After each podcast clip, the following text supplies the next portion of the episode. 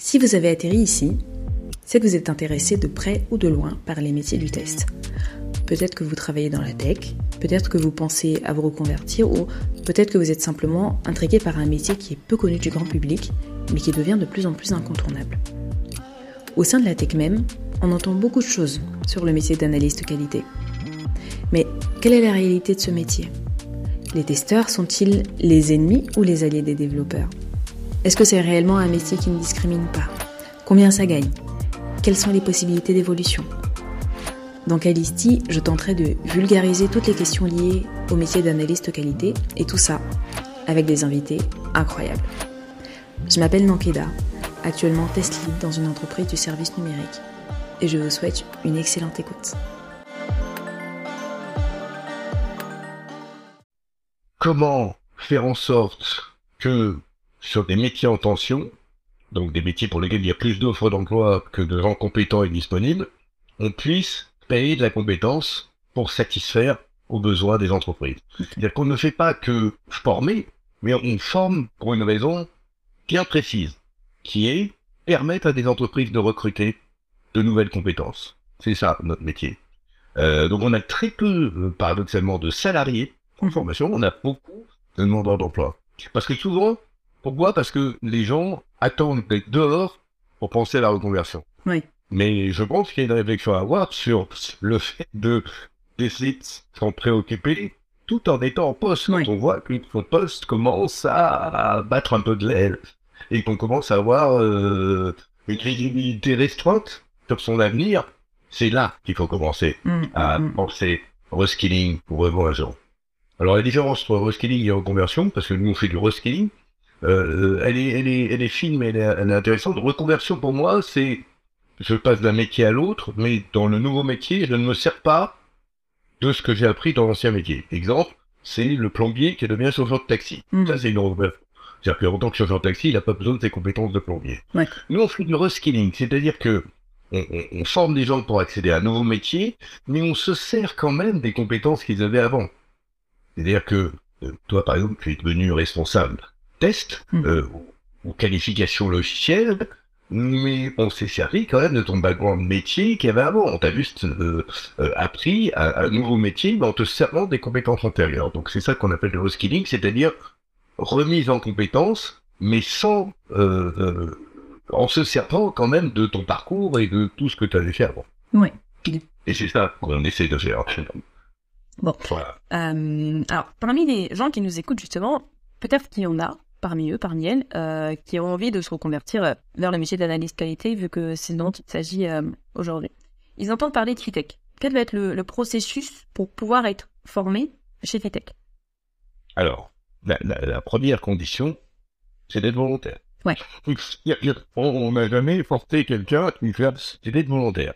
On a un métier, on essaye de le décrire, on essaie de, en tout cas, on sait qu'il est pénurique, on sait qu'on a besoin de monde dessus, et euh, notre message, d'ailleurs, si on a appelé notre société devenez.fr, c'est Mhm. pas pour rien, le mot est, le mot est bien, enfin, bien choisi. Le mot, en tout cas, veut dire ce qu'il veut dire, c'est devenez.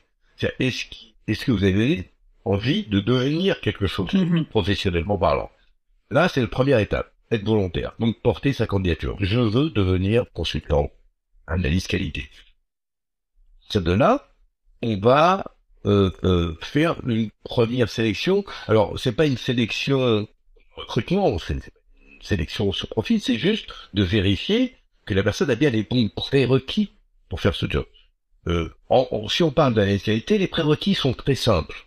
Euh, c'est de savoir parler, d'écrire euh, en français, avoir une culture et une, un sens de la rigueur et de l'organisation, parce que c'est un métier qui demande énormément de rigueur et d'organisation. C'est c'est pas tiens je vais tester au hasard comme ci comme ça. Il y a des méthodes, il y a il y a, il y a euh, ce qu'on appelle un plan de test, c'est-à-dire Oui. doit planifier les choses, on doit les vérifier, on doit euh, vérifier que quand euh, voilà. Donc il y a tout un processus euh, dans ce métier qui est à respecter. Il y a des des méthodes, des process, des outils euh, à manipuler.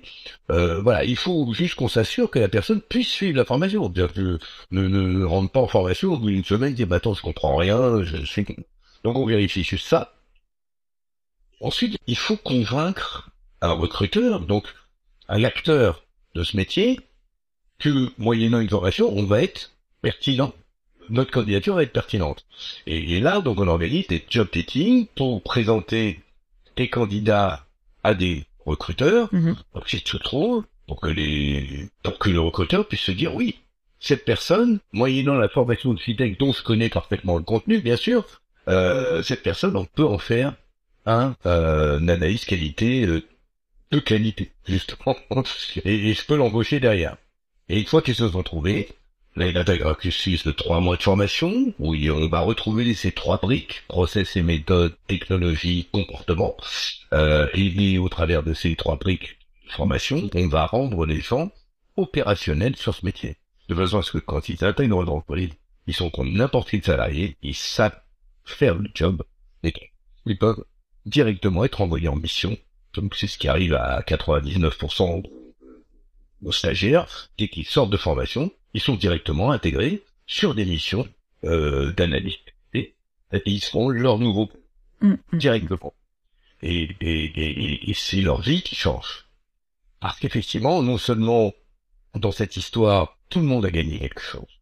Le recruteur, il a gagné sur un marché pénurique un nouveau consultant qu'il a choisi euh, pour sa personnalité et qui est formé, compétent, qui sait utiliser les outils, qui connaît, et qui connaît le métier, qui récupère une perle rare. Bah oui. Euh, le candidat, bah, lui, il n'a pas perdu sa journée non plus. Il s'est trouvé une formation, un nouveau métier, des certifications euh, et un CDI. Et au-delà de tout ça, il a surtout retrouvé de l'employabilité. Ouais. Employabilité, ça veut dire que cette personne, normalement, ne cherchera plus le travail. Mm. C'est le travail qui va venir le chercher, du fait, ça peut être temps. Mm. Voilà.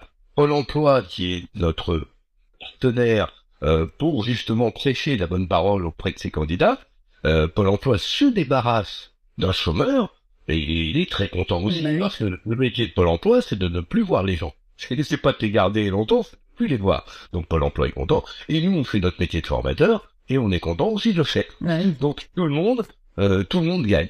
Il n'y a Ah pas oui. de, de quelqu'un qui a utilisé l'autre pour faire quelque Non, tout le monde a gagné. Si vous avez aimé ce que vous avez entendu, parlez-en autour de vous. C'est le bouche à oreille qui permet de faire connaître un podcast. C'est un métier qui mérite d'avoir plus de visibilité, selon moi, et vous pouvez m'aider justement à le faire connaître. N'oubliez pas de vous abonner au podcast et laissez-moi une petite note sur Apple Podcast, 5 sur 5 de préférence. Et puis, euh, on se retrouve la semaine prochaine et d'ici là, portez-vous bien